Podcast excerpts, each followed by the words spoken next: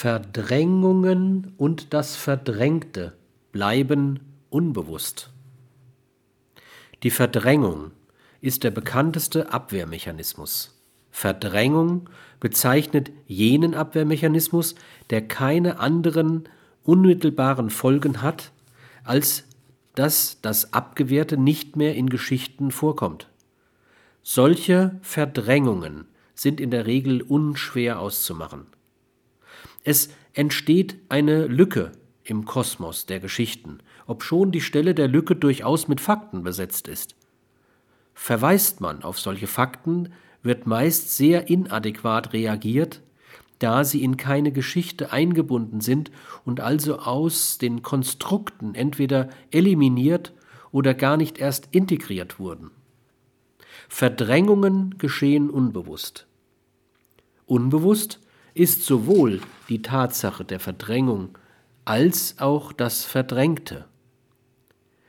Beispiele für solche Geschichtslöcher sind etwa das kapitalismuskritische Programm der CDU, die Rolle der CDU bei dem Versuch, die Ostverträge zu Fall zu bringen und damit die Spaltung Deutschlands irreversibel zu machen. Einen Gorbatschow hätte es ohne die Ostverträge niemals gegeben, eher einen dritten Weltkrieg. Verdrängt wurde auch in der SPD die Initiative zu den Kontaktsperregesetzen vom September 1977, welche die Bundesrepublik Deutschland in einen potenziell faschistoiden Staat verwandelten.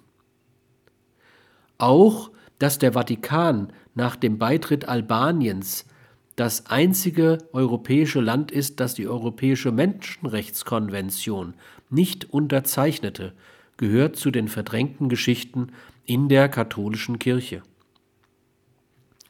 Um Verdrängungen aufrecht zu erhalten und sich an die unpassenden Geschichten oder Ereignisse nicht ständig erinnern zu müssen, ist ein erheblicher psychosozialer Aufwand innerhalb sozialer Systeme nötig.